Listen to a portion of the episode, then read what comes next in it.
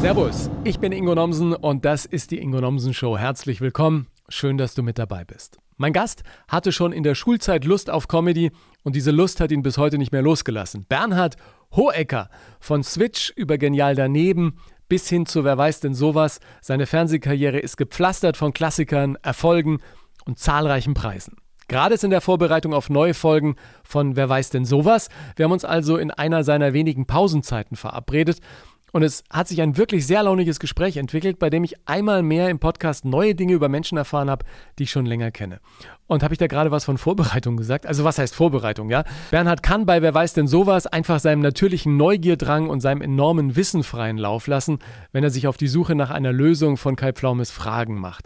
Daran hat er in der Show mindestens genauso viel Spaß wie wir vor dem Fernseher. Und das finde ich auch das Schöne an Quizshows. Du kannst dich einfach fallen lassen, ja? Auf Entdeckungsreise gehen. Übrigens als Moderator genauso wie als Gast bzw. Kandidat. Außer natürlich, du willst gewinnen. Und ich will bei Quiz- und Spielshows immer gewinnen, wie beim Spieleabend zu Hause, ja. Dann im Fernsehen für die gute Sache oder wie gerade wieder im Buchstabenbattle für Kandidatinnen oder Kandidaten und natürlich auch äh, für mich. Ja, weil es Spaß macht. Wirklich, macht total Spaß. Kann mich erinnern an das Quiz des Menschen, zu Gast bei Eckhard von Hirschhausen, mit bei mir im Team, Gesine Zukrowski. Wir waren du. Sie kam schon in der Garderobe zu mir und flüsterte mir ins Ohr, du Ingo, aber eins ist klar, wir wollen gewinnen. Und ich dachte mir, ja, das ist meine Einstellung, ja. Und dann haben wir auch gewonnen. War eine super Sendung bei Eckart. Inzwischen bin ich allerdings vor der Kamera nicht mehr ganz so übermotiviert wie noch ein paar Jahre vorher. Ja? Ich hatte mir einst das Knie verletzt, weil ich eine Showtreppe quasi runtergesprungen bin und dann der Boden zu früh kam. Dann hat mein Knie richtig äh, geknarzt. Bei Bernhard kann man als Gast ganz entspannt sein. Ja? Der Mann ist Quiz Profi. Und wenn ich meiner Mutter glaube, gewinnt er auch öfter als Elton mit den Menschen, die an seiner Seite mitraten dürfen. Wir haben im Podcast über, wer weiß denn sowas gesprochen, klar, über sein neues Kinderbuch, was macht Püb, was wirklich sehr süß ist, und seine aktuelle Bühnenshow mit Wiegald Boning, gute Frage. Eine Show, auf die er sich quasi auch nicht wirklich vorbereiten muss. Es geht um Wissenschaft, die Musik und Bernhards Liebe zu einer Serie, die auch eine meiner Lieblingsserien ist. Ozark. Und nicht vergessen, Johnny Hills Klassiker Rufe Teddybär 1.4. Spannende Geschichte. Habt Spaß mit unserem Gespräch. Okay, ladies and gentlemen, open your ears. It's the Ingo Nelson Show. Grüß dich, Bernhard. Hallo, einen wunderschönen guten Tag. Ich äh, freue mich, Ingo, dass wir uns mal auf diese Art und Weise begegnen. Ja, ist jetzt schon ewig her. Ich hatte dir auf Instagram ja ein Bild geschickt von unserer letzten Begegnung. Das ist äh, noch an einem Frühstückstisch gewesen im zweiten deutschen Fernsehen. Da hat sich viel getan Oh ja. in der Zwischenzeit. Oh ja, das dürfte inzwischen auch älter geworden sein und das dritte, vierte oder fünfte deutsche Fernsehen sein. So lange ist das her. Ja, mein Instagram benutze ich wirklich nur zur Information nach außen. Äh, Also Informationen an mich herantreten da wirklich ganz, ganz selten. Ab Ja. und zu in den Kommentarspalten, aber ich habe, glaube ich, über neun, also Instagram kann schon nicht mehr die Zahl anzeigen, die ich an ungelesenen Nachrichten habe. Steht nur noch 99 plus. Was ich ja im Vorfeld irgendwie interessant fand, ich habe nochmal äh, mich umfassend recherchetechnisch info äh, ich habe mich nochmal umfassend recherchetechnisch informieren lassen von Wikipedia und ich wusste ja gar nicht, dass du so adelig bist.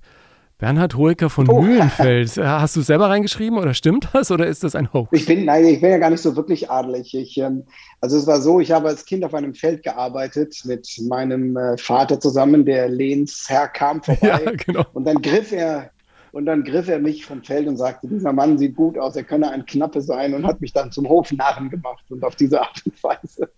Ja, das ist ja überhaupt, es ist ja alter Adel, ne? Aller Adel ist ja alt inzwischen. Ne? Es, gibt's ja Es gibt gar keinen Adel mehr. Also es gibt noch nicht mal alten Adel. Also äh, es gibt, das gibt's halt nicht mehr. Es gibt ja auch nicht heute kein altes Wetter.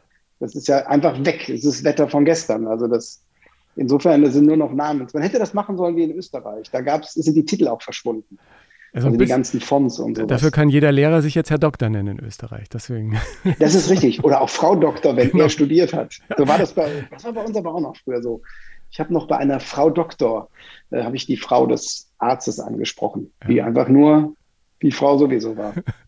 Wie, wie ist es denn bei dir gewesen in der Familie, als du äh, so ein bisschen diesen künstlerischen Weg äh, eingeschlagen hast, als du plötzlich auf der Bühne standst, mit Kollegen äh, irgendwelche kleinen Comedy-Programme gemacht hast als Schüler und so? Wurde das gern gesehen oder haben deine Eltern gesagt, das, das kann doch nichts werden auf Dauer? Ja, die wussten ja nicht, was draus wird. deshalb fanden sie das erstmal ein schönes Hobby. Also das fing bei mir an mit Jonglieren. Ich habe jongliert auf irgendwelchen Geburtstagsfeiern und in irgendwelchen Kindergärten, Hochzeiten, solche die üblichen Dinge, die man halt als, äh, als Kind oder Künstler so anfängt. Und äh, dann war es eine AG in der Schule. Ich habe aber parallel ganz brav Abi gemacht, Zivildienst und mit dem Studium begonnen. Und dann war ich ja schon in einem Alter, wo die Abhängigkeit vom Elternhaus nur noch fiskaler Natur ist. Und ähm, ja, und dann habe ich halt immer weniger studiert und immer mehr Kunst gemacht und irgendwann ganz aufgehört. Also mit Switch hatte ich einfach gar keine Zeit mehr, äh, noch zu studieren. Ja. Und dann hat mein Vater mir ganz klar gesagt, also mit 27 ist Schluss. Dann hören wir auch mit der Unterstützung. Wenn du bis dahin nicht klarkommst, hast du Pech gehabt. Also das war immer ein ganz klares, ganz klares Limit. Und äh, ja, es hat halt geklappt. Relativ pünktlich zum Ende der finanziellen, familiären Unterstützung kam dann äh, kam dann die Fernsehwelt und hat mich aufgefangen und mich unterstützt sozusagen. War das geplant und, ähm, oder war das eher äh, ein Kind des Zufalls dann, dass das plötzlich so gut funktioniert ja. hat? Also der Moment war natürlich, war natürlich Zufall. Geplant war da nichts. Also ich hatte immer nur Spaß und habe es gemacht. Und ähm, die ganzen Schritte dahin, die sind natürlich dann überlegt. Man muss ein Video schneiden. Das schickt man dann an irgendwelche Produktionsfirmen oder wenn man gefragt wird, an irgendwelche Sender oder was auch immer. Aber ähm, dass ich jetzt gesagt habe, ich möchte Künstler werden und das ist mein Weg und äh, das war es überhaupt nicht. Das war eigentlich immer nur der Plan. Es ist immer nur ein Wunsch oder so ein Traum, wie den ganz viele haben. Aber es hat dann einfach geklappt, weil ich eben, wie sagte mir mal jemand, ähm, weil ich dachte, das wäre bei mir alles nur Glück gewesen und dann sagte er, naja, er würde so Leute als In-Betweener bezeichnen, die also an sich immer so total, ich bin ja total konservativ, ich gehe ja auch, komme ja auch pünktlich zur Arbeit und solche Sachen. Aber die, die in bestimmten Momenten Entscheidungen treffen, wie gehe ich zur Klausur oder zum Casting. Ich nehme jetzt mal das Casting. Und dann, dann aber ist man wieder, genau, und dann hat man natürlich Glück. Also man muss dann ja. auch genommen werden und dass man bleibt, ist jetzt auch nicht nur Zufall, aber so im Großen und Ganzen waren immer, hatte ich immer mit dem, was ich gemacht habe, an den richtigen Stellen, haben es Leute gesehen, gut gefunden. Und ich habe Spaß gehabt. Und du hast ja schon in der Schule mit Bastian Paskewka einen Schulkollegen gehabt, der, glaube ich, zwei Klassen unter dir war. Genau, am Anfang war er zwei Klassen unter mir, nachher war er nur noch eine Klasse unter mir. Und es lag nicht daran, dass er übersprungen ist. das wäre jetzt die nächste Frage. Das Schulsystem hat sich verändert, glaube ich. Irgendwie sowas muss das gewesen sein. Ja, ihr hattet eine, eine Gruppe Comedy Crocodiles und, genau aus der Gruppe seid im Prinzip Bastian und du die zwei erfolgreichsten. Die anderen machen aber auch noch was im Dunstkreis der Comedy, ne? Ja, wir hatten halt das meiste Glück. Also der, wir waren zu viert. Der eine ist, äh, hat dann fertig Informatik studiert und ist im Zuge des Studiums nach Amerika gegangen. Deshalb ist er aus den Crocodiles ausgestiegen. Ist, glaube ich, der erfolgreichste von uns allen, wenn ich jetzt so drüber nachdenke. Er hat irgendwie so eine Firma gegründet und sowas, hat Büros in der ganzen Welt und ich sitze hier in Bonn. Aber gut. Äh, und dann war der Basti schon etwas früher bei der Wochenshow. Und ich hatte dann Glück über jemanden, der bei der Wochenshow, oder nee, das war damals noch beim, ah, nee, der Basti war zuerst bei Lollo Rosso. Und ein Redakteur vom Westdeutschen Rundfunk wurde später Producer, also quasi Cheforganisator vom äh, Switch. Und der hat sich an uns erinnert, weil wir mal auf einer Veranstaltung gespielt haben. Und der hat mich dann zum Casting eingeladen. Und der dritte Kollege, der hat äh, Biologie zu Ende studiert. Der hat, aus dem ist auch was Richtiges geworden. Er hat Biologie zu Ende studiert. Und der Karol Wenzel ist aber jetzt auch als Bühnenkünstler unterwegs und ähm, hat irgendwelche Shows jetzt auch die ganze Corona-Zeit über gemacht in so einer Kneipe. Also war schon sind von den vier Leuten drei im Kunstbereich geblieben. Ja, und der verbindet Biologie äh, mit, mit Spaß und, und das, was Hirschhausen mit dem Arztdasein macht, macht er mit der, mit der Biologie. Biologie. So, so ein bisschen. Ne? Pastewka und du, ihr habt euch dann auch gegenseitig immer unterstützt und, und gemeinsam beratschlagt, was für wen gut wäre oder auch nicht. Ist das, ja. Wie muss man sich das vorstellen? Also wie halt, also jeder ist seinen Weg gegangen, aber wir haben natürlich immer Kontakt miteinander, weil wir immer noch befreundet sind ähm, wenn man halt in der Nähe ist, ruft man sich an oder sagt, ich bin gerade hier oder man findet alte Bilder von damals und schieben wir die rum oder wie geht's dir, wenn man irgendwas hört. Ähm, aber die Wege selber hat quasi so jeder dann, dann für sich gegangen. Ich bin in, ich bin über ihn an einen Agenturkontakt gekommen damals. Hm. Sowas. Und der, da bin ich geblieben. Und, ähm, aber er ist ja, geht ja mehr in eine andere Richtung. Er ist ja bei ihm sehr viel mehr Schauspielerei. Und bei mir ist es auch viel mehr Bühne, Stand-up und halt jetzt in dem Fall dann diese die Stand-up-Qualität in ein Quizformat gepackt. Ja, ich meine, wer weiß denn, sowas ist für dich schon nochmal ein Riesenschub gewesen, was die Karriere angeht, oder? Wie würdest du das jetzt sehen? Machst du jetzt auch schon ein paar Jahre. Ja, also es gab so, also Switch war natürlich damals super, weil es überhaupt ein Einstieg war. Ja. Da, man merkte das immer daran, wie alt die Leute sind und wie viele einen ansprechen. Äh, genial daneben war dann ein, noch ein Schritt, weil das viel mehr Leute gesehen haben und weil ich selber viel mehr ich selber sein konnte. Also Hugo hatte sich damals gefragt, wie kriegst du Comedians dazu, dass sie sich unterhalten? Weil das ist immer eigentlich das Lustigste bei allen Veranstaltungen. Du sitzt mit, du sitzt zusammen auf einer Feier oder in einer Kantine, wartest auf den nächsten Dreh und dann erzählt einer irgendwas und es ist immer lustig. Und wie bekommst du das hin? Und das ist quasi sehr schön in einem etwas anderen Format, auch äh, bei Wer weiß denn sowas. Da wird eine Frage gestellt und dann sitzen da Leute, die du dann auf einmal etwas zum Thema fragen kannst, was in der Frage vorkommt, wie Hand, äh, ähm, Handwerk, ne, inwiefern die Leute handwerklich zu Hause tätig sind. Und dann fangen die an, Sachen zu erzählen. So weiß ich zum Beispiel, dass bei einem Kollegen, der mit einer Kollegin verheiratet ist, und jetzt geht es mit meinem Namensgedächtnis los, ich habe keins, deshalb beschreibe ich es. Es war nur sehr lustig, es ging um das Anstreichen der Wände. War bei uns auf der Seite die Frage. Und dann erzählte sie, dass sie immer noch im Wohnzimmer fünf Grautöne an der Wand haben, an einer Stelle, weil sie sich nicht entscheiden konnte. Dann hat er drei Grautöne gekauft, hingemalt und so sieht es heute noch bei denen aus. Und das sind so, das ist das Lustige, dass du in diesem Format manchmal an Geschichten kommst, die würdest du in einer Talkshow, also ganz ehrlich, wenn die in Talkshow sagen, haben sie verschiedene Farben an der Wand? Und man denkt, nee. Ja. Aber in dem Zusammenhang kommt das auf. Und da kann man halt immer schön erzählen, ich war mal da auf Tour, ich bin mit dem Auto gefahren, äh, bei uns zu Hause. Meine Mutter hat mir schon immer gesagt. Und das ist das Schöne, dass die, die Frage und die Antwort das schön einrahmen aber das Unterhaltsame ist oft das in der Mitte. Ja, ich finde das auch toll, wenn man äh, quasi eine Quizshow als, als Rahmen hat, in der aber das eigentlich Interessante die Dinge sind, die da plötzlich zum Vorschein kommen bei den Menschen, die ja, da ja, sitzen. Genau, dass, dass das nur der Anlass ist. Ja, meine Mutter ist ja auch großer, äh, wer weiß denn sowas Fan. Also ich glaube, die guckt jeden Tag und ich glaube, solche Zuschauerinnen und Zuschauer habt ihr massenweise, ja, für die das dann einfach zum Tag dazugehört ja. und die dann einfach auch gar nicht wissen, was sie mit ihrem Abend anfangen sollen, wenn es denn mal nicht läuft, ja. Das war meine Mutter hatte sich regelmäßig getroffen mit vor ein paar Jahren war das noch mit Nachbarn, mit Nachbarinnen alles alleinstehende ältere Damen, die, äh, die trafen sich und tranken Kaffee. Und um 17.40 Uhr wurden die alle nervös und mussten dann schnell nach Hause, weil um 18 Uhr die Sendung läuft. Ja. Dass die einfach zusammen sitzen bleiben und gemeinsam gucken. Auf die, das ist die Generation nicht, die macht dieses Binge-Watching und Live-Watching, nee. machen die nicht in Gruppen.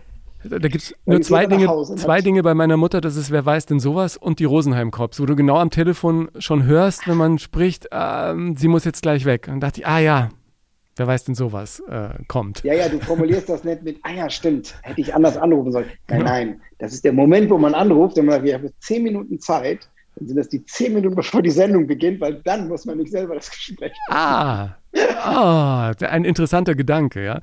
Du bist ja auch jemand, ich weiß, der... was jetzt die Zuschauer sagen, was die Zuschauer werden jetzt haben, werden, wir können es ja nicht sehen, aber es wird jetzt diese Reaktion sagen, das ist ja unmöglich, das ist ja überhaupt genau. nicht gut. Aber du, die Idee merke ich mir, die ja. Idee merke ich mir. Du, du switcht ja auch so ein bisschen, ne? Auf der einen Seite bist du auf der Bühne unterwegs, auf der anderen Seite im Fernsehen. Wo, wo hängt denn deine Liebe? Naja, meine Liebe hängt, ich fahre, was diese Form der Liebe angeht, mehr gleich. Ja.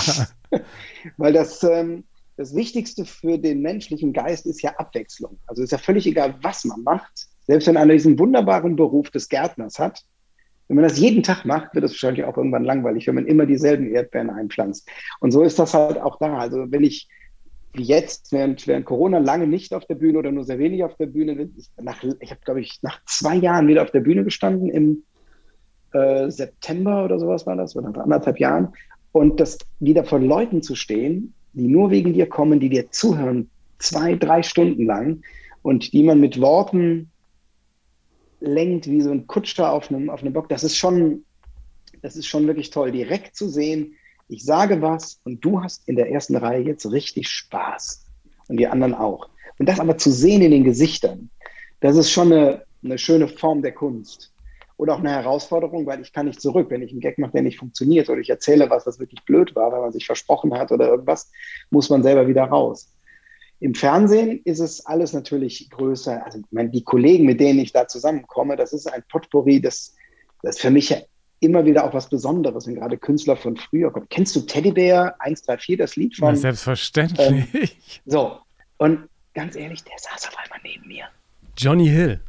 Johnny Hill. Und dann bin ich hier noch gesagt, Johnny, ich muss dir mal ganz ehrlich was sagen, es wird total peinlich, dass ich dich auf was anspreche, was 700 Jahre her ist. Aber ich habe damals als Kind dieses Lied gehört und geweint. Ja. Und ich, und da wollte ich dir einfach für danken, dass du mir damals eine solche Freude gemacht. Du hast so viel, so viel Gefühle in mir ausgelöst. Und das, ich weiß nicht, ob er das immer noch spielt, keine Ahnung, und ob das für ihn so, ja, das habe ich am Nachmittag gemacht, lass mich in Ruhe. Aber für mich selber war das so ein, war das so ein toller Moment. Ne? Und das ist etwas, was ich auf der Bühne natürlich nicht habe. Also die, diese, die Leute treffen, auch diese Fragen und Informationen, das, das, das ganze, der ganze Aufwand drumherum. Ich meine, bei Switch haben wir alles gedreht, von einer einfachen Talkshow bis zum Kinofilm, ist jede Form von, von Darstellung mal gewesen. Also ich habe seitdem eigentlich nichts mehr erlebt, was mich überrascht hat in der Form, wie es gedreht wird. Natürlich in der Größe, im Aufwand, aber die Art und Weise. Und das hat man auf der Bühne nicht. Bühnenbild, Kostüm, ein großes Publikum. Also ich meine, dreieinhalb Millionen Leute jeden Abend ist was anderes als, als 400, 500. Ja. Aber deshalb ist genau dieses beides gleichzeitig, ist natürlich, wenn man das schön im Wechsel machen kann, das, was mich am, eigentlich am zufriedensten macht. Ja. Und immer wieder was Neues, eine Herausforderung. Weil du Johnny Hill sagst, der war ähm, mal bei mir bei Kult am Sonntag und ich habe ihm das Gleiche gesagt. Weil war ja auch noch unfassbar äh, äh, jung, ich habe gar nicht, den Text habe ich gar nicht so richtig verstanden, aber da kam einfach ein Gefühl rüber. Ne? Und ich habe zu ihm dann auch gesagt, weißt du eigentlich, ich ja auch schon ein bisschen länger Musik mache, das ist ja eine Nummer, die hat weder ein Refrain noch eine Melodie. Nicht, nichts. Nein. Nichts, aber eben Emotionen, ja. Ja, ja die Geschichte ist einfach total rührend. Also Ja. super. Ich, ich verlinke das dann ähm, nachher auch mal irgendwie in den, in den Shownotes. Und weil du, Ach, stimmt, hier kann man ja alles unten Ja, rein verlinken. Total super, total super. weil du äh, auch gesagt hast, ihr habt alles gemacht, ihr habt ja sogar volle Kanne gemacht bei Switch und du warst Elmar May. Hast mich ein paar Mal Ah, ja, ja. ordentlich, Äh, ordentlich beleidigt. Ähm, und volle Kanne war, glaube ich, auch eins. Da, da habe ich ja irgendwie große Diskussionen gehabt vorher intern, weil es hieß, die wollen bei uns im Originalstudio drehen. Und ähm, hat er dann schlussendlich auch geklappt. Das war, glaube ich, dann nochmal schon was Besonderes, oder? Wenn man eine Sendung hochnimmt Ja, und darf war- in deren Originalstudio das dann auch noch machen. Das war ein bisschen ein Zeichen dafür, dass, den, dass, die, dass auch die Betroffenen, um sie jetzt mal so zu Ja, nennen, genau. Ähm, mit der, scheinbar mit, mit der Qualität oder so ganz zufrieden waren, weil wir haben natürlich viel in der, in der Greenbox gemacht, also vor Grün und das dann reingeschnitten, in einer völlig anderen Qualität, als das heute oder später dann war. Und irgendwann, kam, ich weiß nicht, ob die auf die Idee kamen oder ob das, ob das dann möglicher war, weil es halt auch erfolgreicher und alles war, ähm, haben wir dann gefragt, ob wir in den Originaldekos drehen können. Und eines der ersten war, glaube ich, Vera in Tween, das Studio, meine ich noch. So ganz, noch, habe ich ja irgendwo gestanden und mich gewundert. Und dann waren wir natürlich auch bei den äh, bei, bei diversen anderen Kollegen. Und wir haben auch die Originalsets dann teilweise einfach gebucht. Ich wollte gerade sagen, ist ja günstiger, ne? als ob du das alles äh, selber nachschreinerst. Je nachdem, heute wahrscheinlich nicht mehr, aber du musst natürlich die Originalbilder auch haben und sowas. Aber Ja. das ist natürlich, es ist für die Zuschauer auch einfach, auch einfach schöner und besser. Ja. Ich weiß gar nicht, hat das dann euer Team gedreht? Nee, wir hatten eine eigene, wir hatten eigene Da- Leute. Ne? Ich war nicht dabei, weil es ist, glaube ich, an einem Wochenende gedreht worden. Ich hätte es mir gerne Ja angeguckt. klar, wir müssen ja drehen. Äh, Genau. wenn Ah, nee, dann war es nicht das Team, weil das muss natürlich, ihr habt da dann frei mit allen anderen und wir Fit für die Woche sein. und ein Hausmeister. Genau. Ich fand das nur so cool. Wir haben ähm, die eine Pastewka-Folge, bei der ich dabei war, die wurde ja auch im Volle Kanne-Studio gedreht. Das war für mich nochmal ein toller Moment zu sehen, äh, wie das dann ist, wenn man plötzlich irgendwie von einer Einstellung hier ähm, oder von, von einer Szene 15 Einstellungen aus allen Richtungen und was ich echt beeindruckend fand, ich kannte ja Bastian und Annette vorher auch, aber die, ähm, ja, wie soll man sagen, die Arbeit dann an ähm, solchen Szenen, dass das ja, also Bastian ist ja da auch jemand, du, da probst du und Ja, dann machst du es nochmal und dann der Regisseur und jetzt aber bitte nochmal. Und bis es dann sitzt und dann sagt man, okay, jetzt haben wir es geprobt, jetzt gehen wir rein und jetzt drehen wir es und zwar aus jedem Winkel dieses Studios. Schon, äh, schön zu erleben, wie das dann danach ähm, über den Fernseher rübergekommen ist. War toll. Das sind beides wunderbare Kollegen, also die liebe ich ja. Mit denen zu arbeiten ist wirklich eine Freude, weil die einfach präzise sind und die geben sich auch nicht so schnell zufrieden. Ich bin eher jemand, der sagt, na, wenn ihr sagt, dass das gut ist, dann wird es wohl stimmen. Das stimmt aber nicht immer. Die sagen nicht immer, dass es gut ist, weil es gut ist, sondern weil die Zeit rum ist. Ja. Und dann ist es gut, wenn du Kollegen hast, die sagen, es ist mir egal, ob, ob, wir Zeit haben oder nicht, wir machen ja. das nochmal, dann sah nicht gut aus oder so. Ja, Annette ist ja eine Schauspielerin, eine klassische, äh, ausgebildete ja. Schauspielerin. Bastian, Learning by Doing und, und viel Erfahrung. Du selber hast, glaube ich, deine, wenn man das so sagen darf und wenn ich das so salopp sagen darf, Grundausbildung in Sachen Schauspiel bei der Springmaus bekommen, oder? Kann man das so sagen? Ja, also die Springmaus hat geholfen, aber ich habe vorher schon auf der Bühne gestanden. Wir haben einen Switch, habe ich schon vorher gemacht, über äh, mehrere Jahre und habe dann 2001 ähm, mit meinem Soloprogramm angefangen. Also da war ich schon Stand-up auf der Bühne, aber dann schon ein halbes Jahr später kam die, kam die Springmaus. Und das war natürlich nochmal ein richtiger, ein richtiger Schub an mhm. das ganze Impro-Handwerk kennenzulernen. Also ich beherrsche das nicht so wie die, wie die, die das seit Jahren machen. Da gibt es Leute, die viel, viel besser sind. Aber dieses, äh, dieser Spaß daran und der Mut, das einfach zu machen und keine Angst zu haben, dass es nicht funktioniert, das lernt man dann natürlich, weil die Kollegen einen wunderbar getragen haben, die das schon gemacht haben. Ich habe also auf der Bühne nie so viel gesungen wie da teilweise katastrophal, aber teilweise so, dass ich selber, dass ich selber beeindruckt war von dem, was entstand. Das sind dann immer so Magic Moments, weil man ja nicht weiß, was passiert. Und manchmal ist man von der Szene, die man gerade spielt oder von dem Lied, was man singt, selber berührt und von dem Gedanken, den man hat, der packt einen auf einmal selber. Entweder weil man sich wegschmeißt vor Lachen, weil man es wirklich bewegend findet oder wirklich spannend. Und das ist, ähm, das lernt man natürlich bei der Springmaus. Und das habe ich dann mitgenommen in meine Form der Improvisation. Ja. Und das benutzt du natürlich in Fernsehsendungen genauso wie auf der Bühne. Jetzt mit Wiegald Boning zusammen bist du mit einer Show unterwegs. Du musst aufpassen, wenn du solche Bewegungen machst, musst du den Müll aus der Hand nehmen. Nein, äh, zum, zum, Glück sieht man ja nicht alles. Ne? In einem Podcast hört man ja in erster Linie. Ähm, ja, genau. Für die paar Szenen, die auf Instagram kommen, reicht's ja. Das ist übrigens, das ist kein Müll, das ist äh, mein Brillenputztuch. Ja? Ach so, okay, dann bin ich beruhigt. Aber was ihr da auf der Bühne macht, äh, das ist ja im Prinzip auch so eine, so eine Mischung aus äh, genial daneben. Wer weiß denn sowas? Impro, äh, Interaktion mit dem Publikum. Da kann jeder, der ins Publikum geht, auch seine Frage loswerden, egal wie, wie dumm in Anführungsstrichen äh, die auch ja, sein mag. Ja, ja. Und ihr selber habt den großen Vorteil, ihr müsst euch eigentlich überhaupt nicht vorbereiten, oder? Habt ihr ein paar Fragen, die ihr immer aus dem Köcher zieht? Ja, das, ähm, das ist dieses gute Frage mit Wiegald Boning. Das ist entstanden, weil wir, also die die offizielle Geschichte ist, wir standen zusammen auf einer Veranstaltung und dort gab es dieses äh, Answer and Question. Nee, Question and Answer, das ist ja die Reihenfolge. QA. Und dann gehst du auf die Bühne, ja, QA, und dann wirst du von irgendwelchen Fans gefragt, wie, wie, das läuft und so weiter. Und das hat mir Spaß gemacht, wie Wiegald Spaß gemacht. Und dann haben wir, wir können das ja mal machen, haben uns Konzepte überlegt und so weiter. Das, die eigentliche Geschichte ist relativ einfach. Weder der Wiegald noch ich haben Lust, uns zu, vorzubereiten auf irgendwas. Das ist einfach nur Faulheit. Und außerdem haben wir beide Lust, auf die Bühne zu gehen. Und das Dritte ist, wir haben Lust, Zeit miteinander zu verbringen, haben aber nie Zeit, weil wir immer arbeiten müssen. Also, lass uns doch zusammen arbeiten, indem wir auf die Bühne gehen.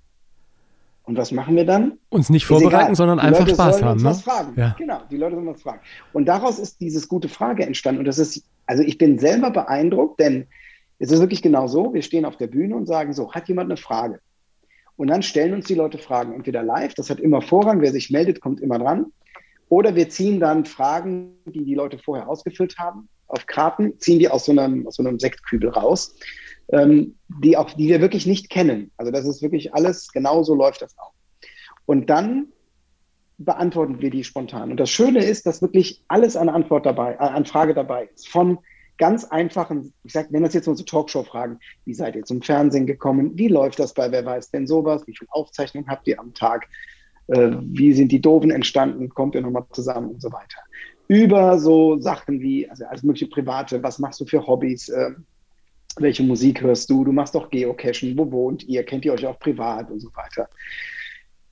Aber auch Sachen, die jetzt erstmal gar nicht als witzig rüberkommen. Was haltet ihr von der Flüchtlingskrise? Warum werden wir Sachsen immer diskriminiert? Ähm, was haltet ihr von Angela Merkel? Ist Donald Trump eine Bedrohung für die westliche Welt oder für die Frieden auf mhm. der Welt? Wie soll man mit der Ukraine umgehen? Also Fragen, die, ich sag mal, als Gag wenig taugen. Das ist trotzdem unterhaltsam, weil die Leute ja wissen, dass wir nichts dafür diese Frage können. Und das dritte sind klassische Quatschfragen, die man aus Genial daneben kennt. Und, ähm, ja. und wer weiß denn so, warum ist die Erde rund? Ne, warum, warum laufen Hunde nicht rückwärts? Und dann, warum sind die Knie vorne und so was? Ja. Und das, aber diese Mischung macht es dann auch. Ja. Lernt ihr euch dann auch gegenseitig noch ein bisschen besser kennen? Also hast du Dinge über Wiegald erfahren und ihr kanntet euch ja auch schon ein bisschen, bevor diese Show losging, die du vorher nicht wusstest? Ja klar, gerade wenn es so Sachen sind, was war der peinlichste Moment in deinem Leben und der erzählt dann irgendeine Geschichte aus seiner Kindheit und halt, hast du das wirklich gemacht? War das so? Das ist dann schon ganz, das ist schon ganz spaßig. Und umgekehrt ja auch, wo er danach, das hast du aber noch nie erzählt, man nicht, ja, ich glaube, ich werde das auch nicht noch mal erzählen. Weil das ist eigentlich nicht so. Und es gibt dann auch, also wir sind auch sehr viel privater auf ja. der Bühne bei solchen Fragen. Ich meine, die Frage, was macht dich glücklich? Wenn du dann hingehst und sagst, ja, eine neue Netflix-Serie. Ich meine, das ist jetzt auch nicht die beste Antwort. Ja, und man kann, es geht natürlich dann, ist auch dann das Schöne, da wir zu zweit sind, wenn dir gerade nichts einfällt oder das Einzige, was dir einfällt, will man partout nicht sagen. Mhm. Dann ist halt der andere da, der einspringt und einen auffängt. Ja. Oder aber, wenn man etwas erzählt und geht, es geht völlig ins Leere, weil man was erklärt und man sieht, wie die Leute wirklich dieses haben. Leute, ganz ehrlich, wir sitzen seit anderthalb Stunden hier, um uns so ein Bullshit anzuhören, jetzt am Ende. Ja. So, diesen, wenn man diese Gesichter sieht von den Leuten, dieses Fragende. Und der andere nichts anderes macht, als sagt, mach mal ruhig weiter. Die Stimmung kocht. Ist es ein, also kann man super, Drehen. kann sich super auffangen, gegenseitig rausholen ja. Und sowas. Es ist dann schon, ähm, oder wenn ich auch weiß, ah, Moment, ich weiß, wenn ich den Wiegald jetzt das frage, dann, äh, dann singt er meinetwegen nochmal so einen doofen, kann, kannst du denn noch den Text von? Ja. So. Und ich bin mir sicher, er kann den noch. So, und dann singt er das Lied und dann ist immer ein schönes Finale, wenn wir das dann ja. wissen. Aber an sich, wir wissen ja nicht, was kommt. Wenn es keiner fragt, fragt es keiner. Alles kann, nichts muss. Ähm, genau. Du hast äh, gerade eine schöne Frage, die, die würde ich jetzt auch gerne noch stellen. Äh, was war dein peinlichster Moment? Ja, das war wirklich also neben den üblichen Dingen, dass man äh, draußen auf der Straße stolpert oder dass man mit zwei Kakaos an, oder einem Kaffee an irgendwelchen Leuten vorbeiläuft und dann in der Tür hängen bleibt und es fällt alles um und am Bahnsteig haben alle Zeit und drehen sich nur um und gucken einen an. Neben solchen mhm. Dingen. Die, war das während einem Auftritt, während eines Auftritts, wo ich äh, durchs Publikum lief und einer hatte so ein Gipsbein auf dem, auf dem Stuhl. Was ist denn passiert? Bein gebrochen. Er so, hm, blöd gelaufen. Und dann meinte ich, ja, blöd laufen ist auch doof. Wenn man läuft, muss man richtig laufen. Das war noch in der Pferdestadt. Äh, da bist du vom, wahrscheinlich bist du hier vom Pferd gefallen. Ne? Musst du echt gucken. Du musst sitzen. Das heißt ja reiten und nicht fallen und so weiter. Und in der Pause kommt dann der Veranstalter und sagt, man, haben sie genau den richtigen erwischt. Das war ein ganz bekannter Springreiter bei uns in der Stadt. Der ist vom Pferd gefallen vor fünf Jahren, ist querschnittsgelähmt. Und äh, ist weitergeritten, hat trotzdem ein gebrochenes Bein. Und ich war in der Garderobe und dachte, ey, das ist jetzt ganz ehrlich, das nicht. Ich habe nicht über den bekanntesten Querschnittsgelähmten Gags übers Laufen und gebrochene Bein gemacht ja. jetzt gerade, oder? Und ich wollte nie wieder raus aus dieser Garderobe. Und es war wirklich, es war wirklich war so, es war total schlimm. Mhm. Ich habe dann, bin natürlich dann irgendwann raus nach anderthalb Tagen und dann haben wir die Show zu Ende gemacht und nachher habe ich mich dann mit ihm unterhalten und ich das ist mir total, ich habe die Story nicht gewusst. Und der Typ ist sehr beeindruckend. Das ist halt ein Springreiter, querschnittsgelähmt und hat danach weiter Reitkarriere gemacht. Mhm. Und ähm, reitet quasi ohne Hüfte, weil man ja immer sagt, Beine und so weiter sind wichtig. Meinte, also überhaupt nicht wichtig, kannst du nur mit den Händen machen. Hat ein Buch geschrieben, Meine zwei Leben, als ein beeindruckender Mensch, aber für mich die, also war das der peinlichste Moment. Sollte er das hier hören, ich bitte noch einmal für diesen Moment um Entschuldigung, aber ihm war es wahrscheinlich am egalsten. Aber ich selber, für mich war das. Ja, ich kriege jetzt noch schwitzige Hände vom Gefühl. Da kriege ich sogar schwitzige Hände. Weil das, das ist echt immer das Schlimmste, wenn man Dinge einfach nicht weiß. Und äh, also ich habe das bei auf der Bühne oder bei, bei Shows immer, wenn du jemanden zum Beispiel nach den Eltern fragst und er sagt, ja, äh, mein, mein, äh, meine Mutter ist gerade gestorben oder sowas. Ne? Wenn du solche Infos einfach ja. nicht hast, ja. ja. Ähm, und man versucht es dann manchmal im Vorfeld zu klären oder dann eben nicht mehr zu machen, aber ab, ist äh, auch schon passiert. Ne? Kann man dann sich einfach nur, äh, nur entschuldigen. Kommen wir zu den schönen Momenten. Also das, ja ah, das sind schöne Momente für alle anderen Beteiligten. Ja, ist das genau. schön, nur für einen selber ist das Die, schönen Momente dieses Berufs sind für mich immer wieder, wenn ich Menschen kennenlerne, die ich als äh, Kind oder so schon im Fernsehen verfolgt habe oder die ich schon äh, als Jugendlicher äh, musikmäßig klasse fand oder wo ich plötzlich dabei bin, wie bei Pastewka oder so, bei Dingen, die ich als Fan einfach äh, toll finde. Und da eint uns, glaube ich, eine Geschichte, die drei Fragezeichen. Du warst auch mal Oh, mit ja. dabei. Das war für mich echt ein Highlight, mit den drei Fragezeichen im Studio zu sitzen. Und ich war in der Folge 146, der Biss der Bestie, Jekyll Madsen. Und dann sitzt du da mit deinen Helden, äh, die du früher Sonntagvormittag irgendwie äh, im Bett gehört hast mit Kassette und darfst mitsprechen. Wie, wie hat sich das für dich angefühlt? Das war natürlich super. Also, die haben mich gefragt und ich glaube noch, ich glaube, das Fragezeichen war noch nicht ganz verklungen und ich hatte schon das Ticket gebucht und war, habe in Berlin einfach gewartet, bis der, Mhm. bis der Aufzeichnungstag losging. Und dann sitzt man wirklich, wir saßen an so einem Tisch mit den drei Leuten, René und Regie war, glaube ich, noch dabei oder halt noch zwei, und haben dann da diese Textstellen gesprochen. Und wenn du die dann reden hörst, es ist so krass. Komisch, ne? Also den Oliver Rohrbeck kannte ich vorher schon über Synchronarbeit und über ein Hörbuch, da hatten wir schon Mhm. miteinander zu tun. Das fand ich ganz schön, das hat Spaß gemacht. Ähm, aber die anderen beiden, es ist wirklich, es ist, ähm, und die sind ja auch noch total nett, das ist ja das Schlimme. Ja. Wenn die blöd wären, könnte man sagen, ah, die waren halt blöd. Ja. Das sind sie nicht. Die sind Ja. total nett. Und die, Das die Frau, die Spaß. das alles macht, ne, Heike Dine Körting, äh, die hat ja quasi alle Hörspiele äh, meiner Kindheit auch irgendwie gemacht, macht die ja bis heute. Und die Aufnahmen damals waren in einer Villa in Hamburg. Gab es irgendwie so ein kleines Buffet und da traute ich mich kaum rein, ja. Und das, oben dann der Aufnahmeraum, ganz so analog noch, alte Maschinen. Und dann sitzt du wirklich mit denen am Tisch. Und Oliver Rohrbeck kannte ich ja noch aus Die Bären sind los, eine Oh Serie Gott. meiner Kindheit, wo er den, den äh, auch einen, einen kleinen Baseball-Jungen irgendwie äh, spielte. Das, für mich war es echt toll. Ja, was, was super ist, ist dann auch so Sachen wie, da gibt es dann so Stellen wie, wirf mir den Schlüssel rüber. Ja, in Hörbüchern muss ja immer alles, oder in Hörspielen wird ja nicht gesagt, also nein, da wird eben alles gesagt. Schau mal, ein Fenster. Oh ja, die Klinke ist leicht nach unten. Ich greife mal hin. Oh, es bewegt sich. Äh, Ich zieh mal dran. Es geht auf. Ja, aber da waren auch ganz viele Dinge auf dem Tisch gelegen und wir haben immer Ja. die Geräusche dazu gemacht, ne? Ja, die machen dann, hier wirft man so, zack, nimmt den Schlüssel raus und schmeißt den rüber. Ja. Oder blättert. Oder dann so, oh, lecker, nimmt den Kaffee und trinkt dann einen Kaffee. Das war gute Cola. Oder also, so, und das war total lustig. Und was schön war, ist, das meinte die nämlich dann auch noch, die, ich weiß gar nicht, wer das jetzt gelegt Das kann sogar sein, weil die Villa, an die erinnere ich mich natürlich auch. Die sagt dann so, ob ich noch drei Sätze für Hanni und Nanni Ja, das war bei mir genau das Gleiche. Ja, ich genauso. Na, und ne, sie, sie ist wahrscheinlich schon ein Fuchs. Äh, liebe Grüße an der Stelle. Er sagt, ja, wir haben hier noch ein paar Sätze für TKKG und hier in einer anderen Folge müsste jemand noch hier. Und dann waren Ich immer so, so das super, Kleinigkeiten. weil sie auch sagte, die Leute kommen wegen den drei Fragezeichen. Wenn man sie für Hanni und Nanni anfragt, kommt keiner. Aber die sind natürlich genauso wertvoll für die Zuschauer. Und bei Hanni und Nanni interessanterweise, ähm, da gab es ja irgendwann, also es waren ja die alten, Ja. die alten, äh, nicht drei, es sind ja nur zwei, Hanni und Nanni, die das gesprochen haben. Dann wurden, wurden die irgendwann mal pausiert, dann gab es eine Neuauflage mit jungen Schauspielerinnen.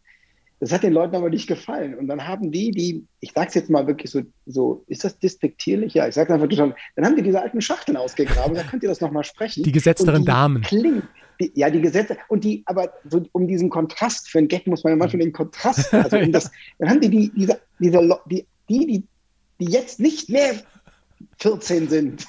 genau. Und die reden in einer so tollen Stimme und so fantastisch, dass man auf die, das finde ich, dass man immer auf, ich falle ja vor Sprechern auf die Knie. Ja, da könnte ich ununterbrochen, ich könnte Hosen verschleißen ohne Ende, weil das, weil ich es beeindruckend finde, was Leute mit ihrer Stimme machen können. Ja. Ich fand Peter Passetti auch so klasse. Das war der, ähm, der Sprecher bei den drei Fragezeichen früher immer. Ach, die, die, diese, diese Die gesetzten, Sonore. ähm, ah, Ich dachte, ich dachte immer, das ist oh, Alfred Hitchcock. weil, früher Ja. war ja immer Alfred Hitchcock präsentiert. Der war immer präsent, genau. mal, der lebt Ich noch hab- und spricht so bei gut uns in Deutsch. Der Sendung, bei uns in der Sendung haben wir manchmal ähm, so Schauspieler, die sitzen dann da und wenn du sie dann fragst, äh, bist du für Antwort A, B oder C und dann hast du so ein ganz, also eine ganz klare Stimme. Ich bin der Meinung, dass die Frage A nicht wirklich korrekt sein kann. Und du hast das Gefühl, oh, ich höre mir gerade eine Dokumentation an. Ja, genau. Könnt das Telefonbuch lesen. Es könnte das Telefonbuch, mir total egal. Genau. So ein bisschen. Ich habe neulich bei einer, zu Hause mit meinem Kleinen irgendwie die Sendung mit der Maus im WDR gehört. Ähm, läuft immer Sonntagvormittag. Und ich glaube, da war es, habe ich den Sprecher gehört, der bei Harald Schmidt immer die schmutzigen Witze erzählt hat in der Harald Schmidt Show.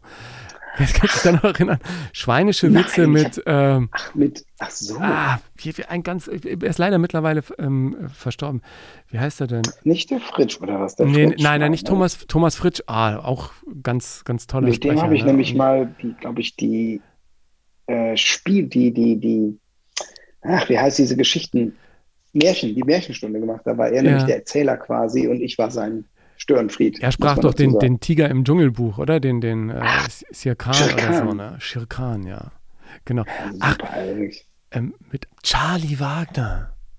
Charlie Wagner. Die schmutzigsten Witze mit äh, den übelsten Ausdrücken. Und wenn das mit der richtigen Stimme erzählt wird, dann hat das wieder äh, fast Bachmann-Preisqualität, ja. Naja, klar, das ist super. so ein bisschen. Bist du eigentlich jemand, der sich Witze gut merken kann und sowas? Überhaupt nicht. Ich finde Witze auch nicht sonderlich unterhaltsam. Also es ist ganz selten, dass ich, wenn Leute Witze erzählen, dann lache. Ja. Weil das ist für mich dann immer, ja, jetzt fällt dir, also ich finde es viel lustiger, wenn Leute einfach irgendwas erzählen. Eh, Vor allem am lustigsten ist, wenn sie gar nicht merken, dass sie lustig sind.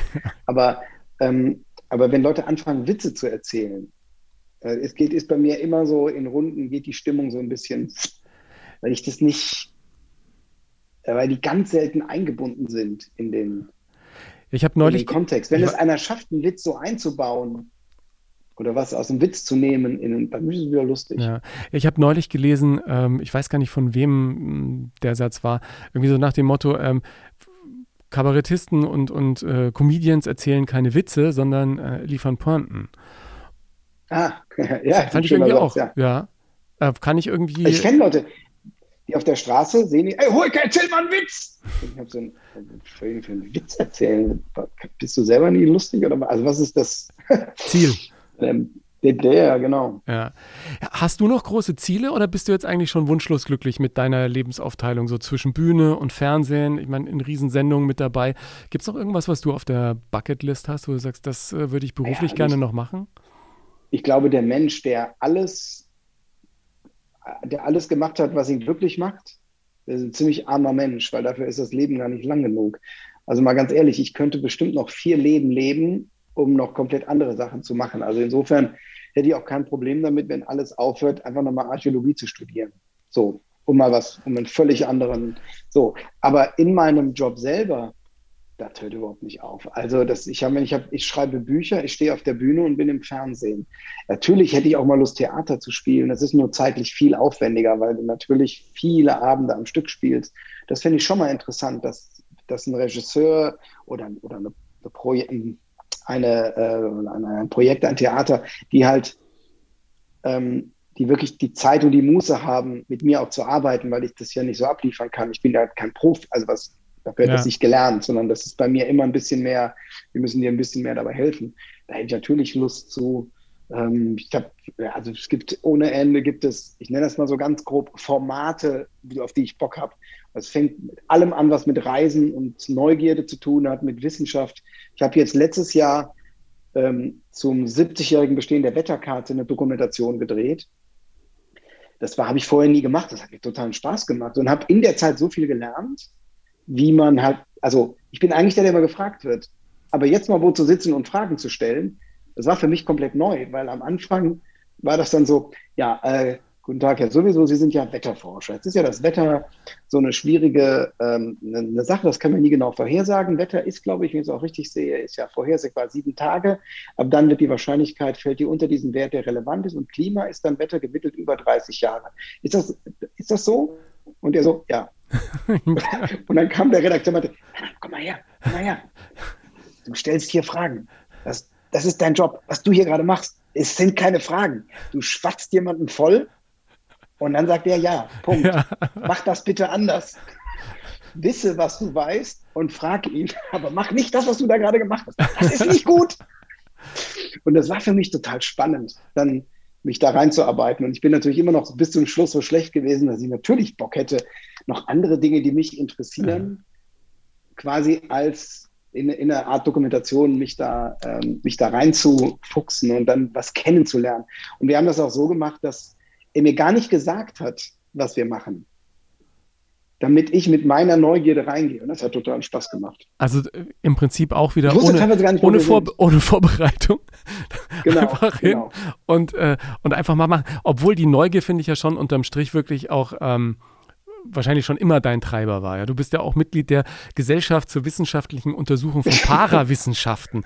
bist du da noch aktiv? Untersuchst du da mit oder wa- was macht ihr da genau? Dreht Ja, ihr die Theologie aktiv- auf links? Also aktiv war ich nie, äh, sondern immer nur passives Mitglied und lesendes Mitglied. Das heißt, ich lese das, was die da so schreiben. Und das Schöne ist, äh, also GWOP, das so Wissenschaften von Parawissenschaften, das ist ein bisschen bekannt unter Skeptiker. Das ist die Zeitschrift dazu.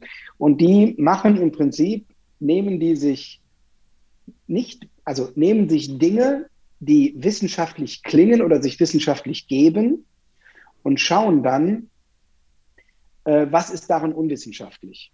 Also wo ist der Knackpunkt, warum es eben keine Wissenschaft ist? Das ist natürlich, Homöopathie ist immer ganz vorne dabei. Und gleich bei dem Äh, Wort, jetzt, jetzt komm, jetzt wäre ich zugespammt Ja. mit Homöopathie Ja, ist weiß, ja, das ich, das habe ich ja bei Fernsehsendungen immer, über, äh, immer überlebt zum Glück, aber immer erlebt, sobald jemand sagt Homöopathie schwierig, dann brrrt, dann äh, häufen sich die, Leute, Ich Kommentare. sage immer, die Leute sollen das benutzen ohne Ende. Das ist überhaupt gar keine Frage. Wir haben Religionsfreiheit. Wer das will, kann das gerne machen. Das ist völlig in Ordnung. Und es gibt Leute, die sind damit glücklich. Es gibt Leute, die werden damit reich. So soll es sein. So funktioniert die Gesellschaft.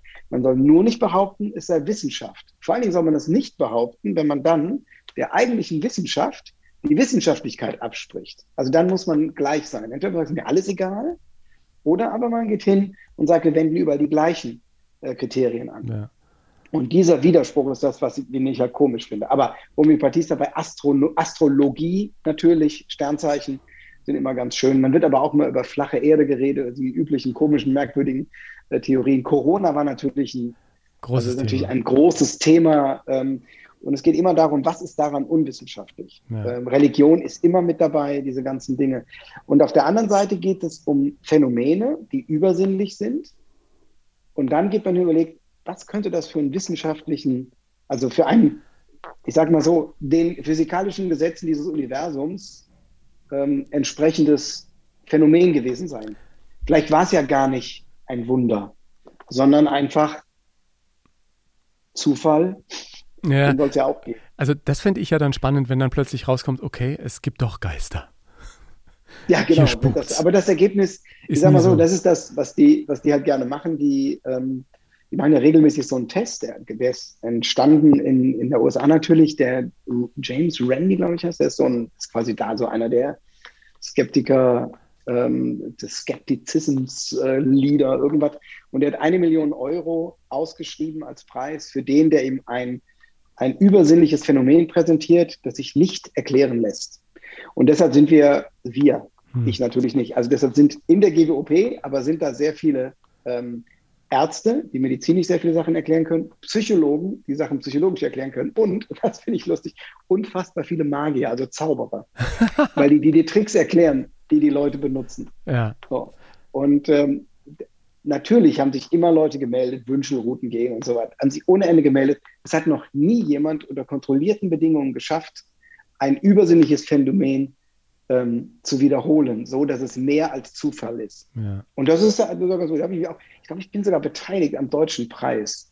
Allerdings ist in der USA liegt das auf einem Konto. In Deutschland haben sich Leute bereit erklärt zu zahlen. Und ich glaube, ich habe irgendwann mal was ausgefüllt. Ich muss mal gucken, hoffentlich nicht, dass ich auf einmal da was Nicht, dass plötzlich muss. abgebucht wird, weil es in Castro Brauxel Ja, doch in genau, irgendeiner also, Burg ne? spukt. Ja, ja, genau. Weil irgend so ein Typ mit seiner Kuh irgendwelche Sterne vorausgesagt hat. Genau. Ja, wir haben ja als Und, Kinder schon.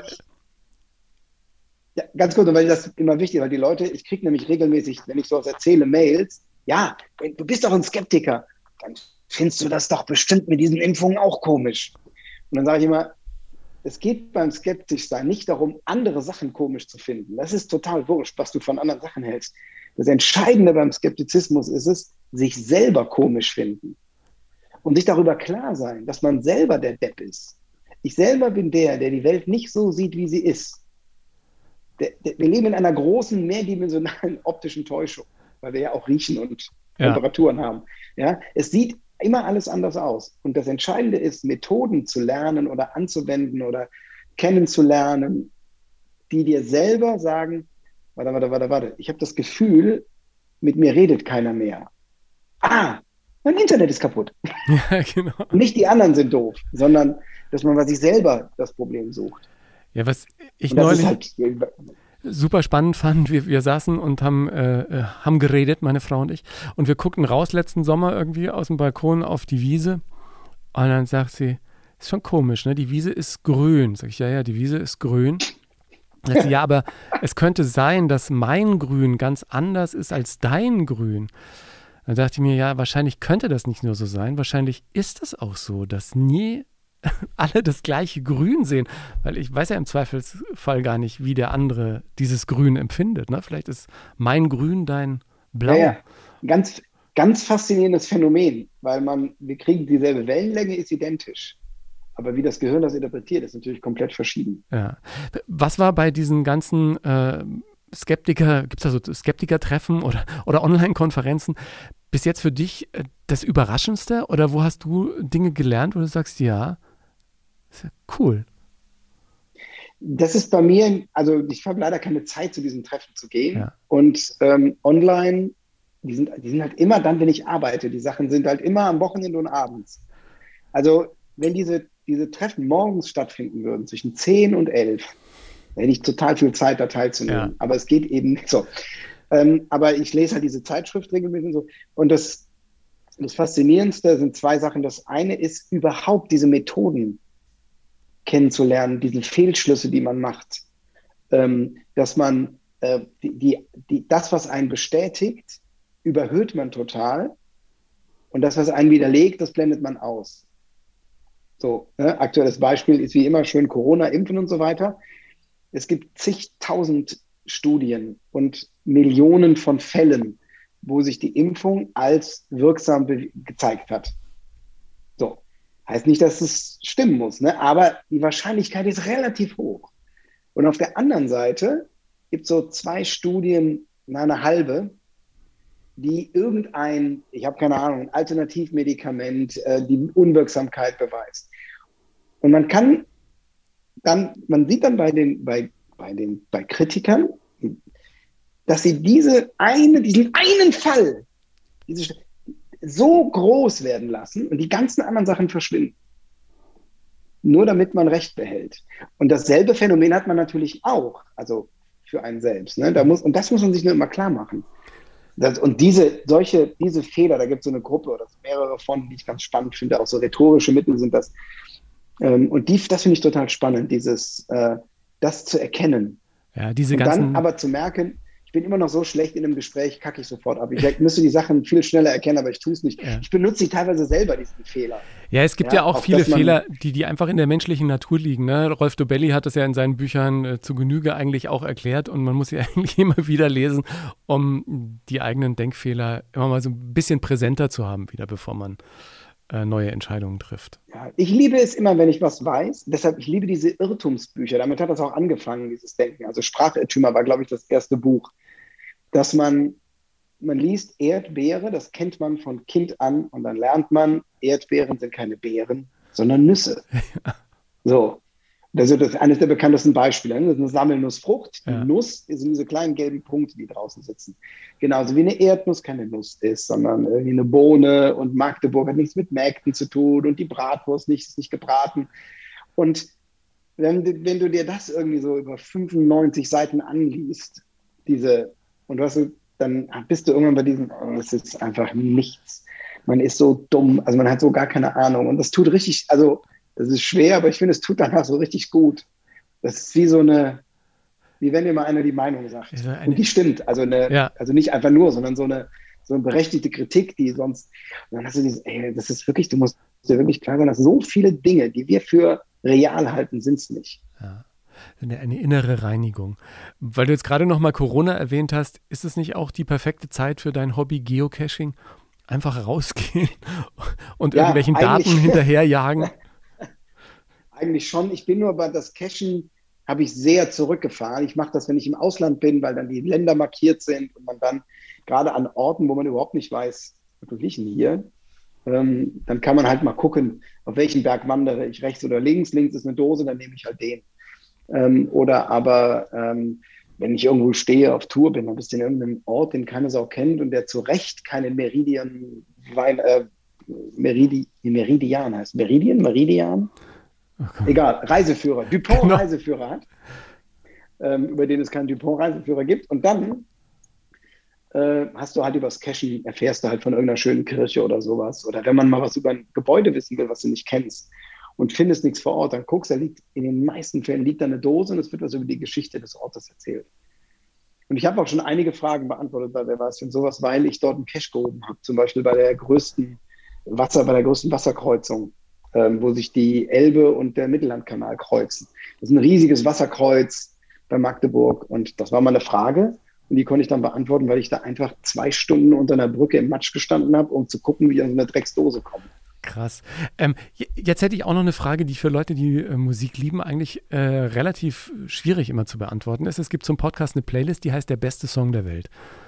Und ich würde Ah. dich gerne fragen, was für dich der beste Song der Welt ist. Du bist ja Metal-Fan. Edguy hier, Tobias Summit, äh, kennen viele, äh, die sonst Pop hören in Deutschland gar nicht, weltweit erfolgreich mit Edguy und inzwischen auch Solo. Das äh, können viele, die diese Musik nicht so kennen, gar nicht begreifen. Aber der, wenn irgendwo spielt, da kommen Menschen.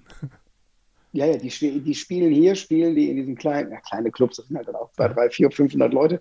Ähm, aber in, in Südamerika spielen die vor Tausenden. Das ist wirklich krass geil. Der beste Song der Welt. Also, oder nee, der schönste, der beste, das ist Ja. wahrscheinlich zu kompliziert.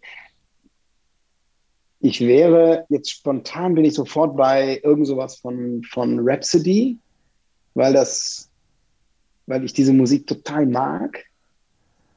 King of the Nordic Twilight würde mir jetzt sofort einfallen, aber nur, weil ich denke, also wirklich mit dem Gedanken, boah, den will ich nochmal hören. Aber ähm, es gibt so viele andere, die, die, wenn ich die höre, also meine Liste der besten Songs wäre wär keine Liste, es wäre so eine horizontale. Ja, genau. horizontale. Ich würde die Platten nebeneinander legen, anstatt übereinander. Hast Aber das würde mir jetzt spontan einfallen, Ja. weil das so eine, das ist schön bombastisch, spielt das alles wieder. Ja, Nehme ich drauf. Aber hast du zu Hause noch viele Platten? Also ich habe neulich nachgezählt, Ja. ich glaube, ich habe 15 noch. Äh, ich hatte eh immer nur drei. ja, genau. Und ich bin irgendwann hingegangen und habe alle CDs und alle DVDs verschenkt. Krass. Beziehungsweise also teilweise im Internet verkauft, Ja. weggeworfen natürlich leider auch viele. Ja. Und ähm, so eine ganze Kiste mit, äh, mit DVDs bei einem Umzug. Ja. Genau. Da hatte ich einen Wagen nur für Müll. Krass. Das, das ist das Beste, was dir passieren kann. Ja, ich. Ähm, Umziehen und in einem Wagen nur Müll. Und dann ist es wirklich, wir haben dann, ähm, sind da hingegangen, wir haben dieses Klebeband, was so wie Absperrband aussieht, Ja. weiß-rote. Und da gab es Kisten mit rotem Band und Gegenstände, die rot beklebt waren und ohne. Und die Kisten mit dem rot-weißen Flatterband, die haben ein, die, haben, die machen einen glücklich. Das wirst du nie wieder sehen, das verschwindet. Und äh, eine dieser Kisten, die war voller DVDs, die hat dann irgendeiner der Umzugsleute mitgenommen. Kann ich die alle haben? Kannst du alle haben. Hat er alle mitgenommen, weil das Verkaufen war dann irgendwann aufwendiger als. Ja, ja. Also wir, wir haben das jetzt zum Jahresstart nochmal gemacht. Wir machen das so alle jedes Jahr einmal so aussortieren und ähm, jetzt auch wieder, was mir immer besonders wehtut, sind Bücher. Ich glaube, wir haben jetzt wieder über 200 Bücher an Oxfam und, äh, und Ja, genau. ins Und die- Haus oder vor die Tür gestellt. Ja, die, die sind ja alles tolle Sachen. Die gehen alle gut weg. Auch wieder DVDs. Ich habe DVDs, die hatte ich schon vor zwei Runden aussortieren eigentlich immer vorgehabt zu sehen, aber komme einfach nicht dazu. Die sind jetzt auch rausgeflogen. Also es ist befreit, da hast du recht. Und äh, Das ist total wirklich, das ist so. für alles mögliche Zeug, was so rumfliegt. Also wir nennen es jetzt nur noch Zeug. Ähm, Ja, brauchen wir, brauchen ja, wir das oder ist es Zeug? Und das Zeug kann, kann kann andere glücklich machen, ja? Oder hat seine Schuldigkeit. Ja, und das wird ja getan. eh. äh, Das Problem ist, dass man selber in der Branche auch relativ viel ansammelt, weil man ganz oft kriegt man Bücher von Kollegen geschenkt äh, und dann ist da eine Widmung drin oder dann trifft man Künstler, dann kriegt man eine CD, ich kann die überhaupt nicht mehr abspielen. Ja, Und da fällt es mir dann immer besonders schwer, weil die, das ja schon auch das viel persönlicher, das Buch, was ich mir bestellt habe, gelesen habe und tue es jetzt weg. ja. Und da hoffe ich immer, dass ich jemanden finde, dem ich das dann weitergeben kann oder die stehen dann halt doch noch längere Zeit rum. Ja. Oder man, man reicht die Seite mit der Widmung raus und ordnet raus, sie. das ist eine gute Idee. Das habe ich jetzt gemacht. Sammelt. Ja, ja, das habe ich gemacht. Das ist eine gute Idee. Aber ehrlich gesagt, ähm, ah, jetzt komm, ich will, ich will ehrlich sein, ich hatte so einen ganzen Ordner mit diesen ganzen Widmungen. Und dann dachte ich mir, ey, wann guckst du dir das an? Zeige ich das irgendwann meinem Sohn und sag, guck mal, was Papi für Leute gekannt hat und dann Ja, genau. tut es mir weh und es gibt diese Marie Kondo-Methode, wo du dich bei allen Dingen bedankst und ich habe mich nochmal intensiv ähm, bei allen bedankt für die äh, schönen Momente Oh, und dann ist noch- auch okay. Ein, der, ein noch besserer Tipp für der mir, fotografieren. ja, das sowieso, ja, ja, habe ich. Ähm, Das ist das Beste. Du fotografierst die ab und weg. ja, ja, ja, genau. Das, äh, das auch. Aber aussortieren also kann man nur gerade empfehlen. heutzutage. Ähm, dein Ja. aktuelles Buch müsste ich eigentlich dann noch ein bisschen behalten, bis, bis mein Kleiner das auch lesen kann. Du hast ein Kinderbuch geschrieben. Ich habe ein Kinderbuch geschrieben, genau. Auf der Suche nach dem Ähm, äh, Geräusch. Ja, genau. Püp. Was macht Püp? Äh, Zwar die Idee, ähm, also ich bin gefragt worden, hast du Bock, ein Kinderbuch zu schreiben? Und dann ähm, habe ich ja gesagt. Und dann muss man sich ja auch ein Thema überlegen. Und dann habe ich mit der Eva von Mühlenfels, wir das zusammen geschrieben haben, überlegt, was könnte das denn, was könnte das sein? Und dann haben wir uns äh, entschieden für ein, also wir sind in der Welt der Geräusche und die Geräusche sind Figuren. Und jedes Geräusch, was man hört, klatschen, schnipsen und so weiter, also aber auch das, ähm, alles, was man hört, entsteht nicht dadurch, dass es aufeinander steckt, sondern da ist jemand für zuständig.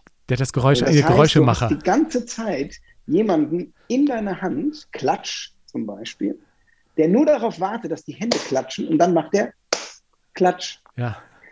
Und die haben alle ihre Aufgabe, die sind total wichtig, weil sonst ist die Welt total langweilig. Ja. Aber unser Püp ist auf einmal da und weiß nicht, wo es hingehört. Ein arbeitsloser Püp. Ein, ja, ein, äh, ja, genau, ein arbeitsloses Geräusch. Ja, es weiß, genau. was es macht, aber es weiß nicht, es ist wie jemand, der weiß, ich kann total gut schweißen, aber was, zu welchem Beruf gehöre ich jetzt? Ja. Und macht sich jetzt auf den Weg. Und stellt dann fest, in der Bäckerei ist ein Schweißer einfach gar nicht geeignet. Genauso wie Typ im Verkehr nichts nützt, in der Oper, also im, im klassischen Haus falsch ist. Und dann macht er sich auf die Suche durch die Welt, er lernt total viele Geräusche kennen und dann am Ende findet Pyp natürlich sein Zuhause, weiß, wo es hingehört. Und ich habe mir sagen lassen, dass sogar Erwachsene gespannt waren, wie es ausgeht. Von der Zielgruppe drei bis sechsjährige. Ähm, und im Wikipedia steht zumindest drin, dass du Vater bist. Ähm, du hältst dein Privatleben aber relativ bedeckt, oder? Mehr sagst du auch nicht. Ja, also dass ich Vater bin, äh, das konnte ich ja eh in meinem Laufe meines Lebens nicht ganz vermeiden. Ja. Auch den Kindern gegenüber kann man das ja, Ja, nicht verstecken. genau. Irgendeiner kriegt es dann schon mit. Und ähm, es ist auch nicht ganz zufällig, dass ich so einen Spaß an Kinderbüchern habe, weil man natürlich selber, wenn man mit Kindern zu tun hat, jetzt nicht nur privat, sondern auch in der ganzen Verwandtschaft tauchen ja immer Kinder auf. Äh, Und ich habe Lesungen gemacht für die Stiftung Lesen, weil ich Vorlesen total wichtig finde und Lesen, diese, dieses, den Spaß am Lesen Kindern zu vermitteln. Und dann ist natürlich so eines der, der, der Einstiegsdrogen in die Welt des Lesens sind natürlich Bilderbücher. Also in meinem Fall dann mit Text. Davor kommen dann die, die noch nicht mal Text haben. Ja. Oder wo nur drunter steht Ente, Ja, Auto. genau. So, das, ist, das war nicht mein Ding. So, sondern dieses ähm, ein, ein, ein Buch, wo man mit Kindern gemeinsam viele Bilder gucken kann. Relativ, also für das Alter, ich würde sagen, wenig Text, andere sagen, es war ganz schön viel Text. Behaupten Leute, es sei ein anspruchsvolles Buch für Kinder, wo ich schon dachte, ach, interessant, na gut. aber- Aber das, dann liest man es halt ein Jahr später. Das ist ja, Ja. das Schöne. Die Kinder werden ja älter und irgendwann werden sie es verstehen. Da bin ich ganz sicher. Ja, ja, ich glaube auch, dass es irgendwie, ähm, also das Lesen, und ich bin ja auch Botschafter der Stiftung Lesen, dass das wirklich Türen öffnen kann. Und für mich haben sich da äh, ganz neue Welten aufgetan. Ich glaube, man muss es auch ein bisschen vorleben. Ich glaube, unser Kleiner sitzt teilweise neben mir, dann setzt er sich her mit seinem Buch und schlägt das Buch auch auf. Er kann zwar nicht lesen, aber er tut so, als würde er lesen, weil Papa daneben sitzt und liest. Und abends wird dann natürlich irgendwie vorgelesen und so. Das ist echt sehr, sehr, Also sehr, ich, sehr süß. Was ich jedem empfehlen kann, was wirklich sehr, sehr witzig ist, das ist ein Video, was ich mal im Internet gesehen habe. Und zwar hat jemand, hat das Kind die Geschichte nacherzählt. Es bieten sich Pixie-Bücher an, weil sie da, weil die Komplexität etwas und der Ja. Umfang etwas kleiner ist. Und hat dann alle Bilder hintereinander gelegt aus dem Buch und quasi ein Hörbuch gemacht. Und das ist so unfassbar lustig, weil es hat nichts zu tun mit, mit dem, mit der ähm, Story. mit dem Buch, genau. Ja, aber ab und zu, denn äh, für Kinder ergeben sich dann Zusammenhänge plötzlich, ähm, wo du denkst, hä, wo hat er denn das jetzt her? Und äh, unser ist noch so auf dem, auf dem Sprung, dass dann immer ganz plötzlich er Dinge versteht, von denen du dachtest, da würde er noch ein bisschen länger dazu brauchen, wo man immer mehr auf den Trichter kommt, unsere Kinder sind intelligenter, als viele denken. Ne? Es ist total. Das, Also wenn ich mit dem Buch, wir lesen mit dem Buch vor vor Kindern und dann fragt man in die Runde, habt ihr Fragen? Und dann kommen Fragen, wo man denkt, äh, das haben wir die ganze Zeit erklärt. Vielleicht ist es noch nicht klar genug. Ja. Oder aber die dann fragen, also ganz ehrlich, das wüsste ich jetzt selber nicht. Und natürlich, was ist euer Lieblingsgeräusch? Ne? Und dann kommen. Ja, genau. Aha. ja, okay. Wie würdet ihr das malen? Weil wir hatten natürlich bei dem Buch das große Glück, dass der Nico Renger das, was wir nur im Kopf hatten, also wir haben dann halt Püp im Kopf und Plopp, ne? das Ja. ist Plopp macht Plopp, wenn ein Wassertropfen im Wasser landet und quietscht an der Schaukel, dass wir jemanden hatten, der auch Spaß daran hatte, sich zu überlegen, wie sieht ein Geräusch überhaupt aus? Normalerweise sagt man hier, da kommt ein Igel und da ist eine Maus und die reden miteinander und dann weißt du, okay, Igel, Maus, wie mache ich jetzt, dass die sich von den 7000 anderen Igeln und Mäusen unterscheiden. Aber hier war das eine Fantasiefigur, die über ihr Geräusch, über ihren Laut vorgegeben war. Und das, ich glaube, das ist vielleicht was groß gegriffen, aber ich sollte mir das mal merken für den Werbetext demnächst. Das ist ein bisschen wie bei Herr der Ringe, au, au. um mal, um mal ein, ein sehr niederschwelliges Literaturangebot zu machen, weil das, ich muss da nur gerade denken, weil ich das total geil finde, der Tolkien war ja Sprachwissenschaftler und der hat erst Elbisch entwickelt und sich dann überlegt, wie sieht eigentlich eine Kultur aus von Wesen, die so spricht? Und das ist eine total krasse Ja, ja. Überlegung. Schon krass. Also diesen umgekehrten Weg, also sehr anders als Klingonisch, die sehen halt gefährlich aus und reden blablabla, alle Ja. alles im Hals, fertig. So, und dann haben die das, aber da war es umgekehrt. Und so ist es für den, für den Nico auch gewesen. Der hat eine Figur, die er nicht über sein, wie verhält die sich, sondern wie klingt die, konstruieren musste. Und das fand ich schon eine, war schon toll, als wir dann das erste Mal unsere Geräusche gesehen haben. Ja, ich, der Püps, ich verlinke das auch nochmal gerne in den äh, Shownotes. Herr der Ringe übrigens das erste Buch, ähm, das mich ja so richtig dann zum Lesen gebracht hat. Ne? Als Elfjähriger, glaube ich, habe ich den gelesen. Zwischen Weihnachten hab, und zwischen ehrlich, Neujahr. Das, ich vermute, auch das ist ein Irrtum.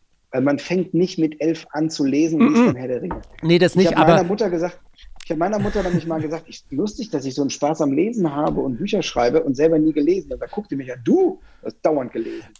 Nein, Aber nein, halt irgendwelche. Nee, aber, so. äh, aber der Herr- weiß, meinst. Der Herr der Ringe war Aber das erste Buch, wo es mich so in diese Welt eines Buches so hineingezogen hat. Ich habe den zu Weihnachten bekommen. Eigentlich war ich mit elf wahrscheinlich noch viel zu jung, aber unter uns wohnte der Chefbibliothekar von Bayreuth und der brachte dann immer seinen Kindern, die so alt waren wie mein Bruder und ich, immer Bücher mit so neue. Und wir haben die dann immer ausgeliehen und gelesen. Und der hatte dann mal zu Weihnachten oder vor Weihnachten meinen Eltern den Herrn der Ringe empfohlen oder wir sprachen drüber. Und dann bekam ich den, diesen klassischen gelben, äh, grünen Schuber. Ja, ja, grün, diesen Äh, grün, grün, mit diesen ja. komischen. Mit den ganzen. Landkarten und so. Und dann bekam ich das an Weihnachten und habe es gelesen bis Heilig Drei König, bis die Schule wieder losging, war ich fertig. Aber ich war den ganzen Tag nur in meinem Zimmer, im Bett, ging nur noch zum Essen irgendwie raus und habe nur gelesen und diese ganzen, ja, gibt es ja seitenweise dann irgendwelche sprachwissenschaftlichen Erklärungen zur Elbensprache, die du erwähnt hast. Die Ja, habe ich ja. natürlich überblättert, ja. Aber der Herr der Ringe war für mich äh, das große Buch, ja. Das war bei mir, ich überlege auch gerade, was das erste, wo ich sage, das war mein erstes Buch. Ähm, neben Schatzinsel und Monterey auf der Bounty, das weiß ich noch, weil Ja. ich, da hab ich, dazu habe ich nämlich Fire and Ice gehört, diese Platte, die es damals gab. Und unser Plattenspieler konnte Repeat machen. Das heißt, es liefen diese ersten fünf Lieder die ganze Zeit. Und wenn ich Fire and Ice höre, diese Musik, bin ich sofort auf einem Schiff in der Karibik. Also mit dem, Aber Fire and Ice war doch die Platte von, äh, von, von hier, Ja, von Bogner Bogner. Filmen, oder? Dieses Fire and ja, Ice. Flying in my heart. Genau, ja, ja, genau. Und das ist, Ja. und das ist aber, das spielt natürlich nur im Schnee. Ja. aber nicht bei mir. Das ist immer nur auf irgendeinem Schiff. Aber das erste war bei mir, glaube ich, so der Medikus, meine ich. Der Medikus als, als ähm, großer Mittelalterroman, wo ich, ja, also wo ich einfach drin war. Ja. Ja, cool. Und dann kamen bei mir die anderen, die, ganzen anderen historischen Weil, weil, weil wir bei den großen Riemen sind, äh, sagst du mir noch zum Schluss, was du gerade auf Netflix guckst? Ozark. Ich bin gerade fertig mit dem ersten Teil der vierten Staffel. Es ist eine meiner Ja, absoluten mehr gibt's Lieblingsserien. nicht. Mehr Ja, gibt's ja, ja, nicht. ich weiß, ich weiß. Und weißt du, was ich mache? Ich fange wieder von vorne an. Nein. Also, Ja, die, die erste Folge, also er ist wirklich total jung, der Junge, der Ja. Jonah, der Jonah, Jonah. Sie, die, also die Eltern sowieso, aber die, die Tochter hat sich überhaupt nicht verändert. Die war, glaube ich, schon, hat da schon mit 24 eine 14-Jährige gespielt. Aber oder ha- eine 15-Jährige. du hast jetzt im Ernst wieder von vorne angefangen? die erste Folge einfach um nochmal, naja, nach dieser Staffel Ja. muss man ja die erste Folge nochmal sehen. Ja, vor allem der, der Rückblick, äh, ja, ich will nicht zu viel verraten, aber er Wollte ich kommt, gerade sagen, schön vorsichtig. nein, er kommt ja gedanklich nochmal zurück, weil ehrlich gesagt war bei Ozark, waren, ich glaube, die, die zweite oder dritte Szene war der Moment, wo es mich so, also ich mag Filme, die so, so, so, so, ein, ähm, so Überraschungsmomente haben, die durchaus brutal sein dürfen. Und bei Ozark kam das ja gerade in der ersten Staffel, ne? Plötzlich zieht einer eine Knarre und Ja, ja, ja, ja. Bumm. Es ist, was, was bei Ozark mich total fesselt, ist dieser unfassbare Stress, den der aushalten muss. ja. Also dann gibt es hier ein Problem und dann gibt es da ein Problem. Die kombiniert er, indem er ein drittes Problem schafft. Und dann geht's los, alles passt nicht mehr zusammen. Und dann sitzt man da und denkt, ey, und ich hatte Sorgen, weil ich nicht genug Briefmarken habe und der Brief muss morgen weg. Genau. Und dieser Stress überträgt sich total schön. Ja. Und dabei ist dieser Marty, der, der Schauspieler hat aber auch einen richtigen Namen, ähm, Jason Bateman. der, äh, genau, hat der aber auch eine unfassbar ähm, tolle, also der hat eine so eine ruhige, der, ah, der hat so eine ruhige Art und was Spaß macht, ist, wenn die anderen spielen, ihm zuzugucken. ja. Also äh, Dann führt seine Frau vorne ein Telefongespräch und er sitzt im Hintergrund. Ja.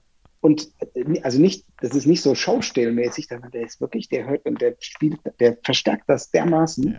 Und was ich total äh, klasse finde, wenn man so eine Serie über mehrere Staffeln äh, hinweg guckt, äh, die ist viel dunkler geworden, ne?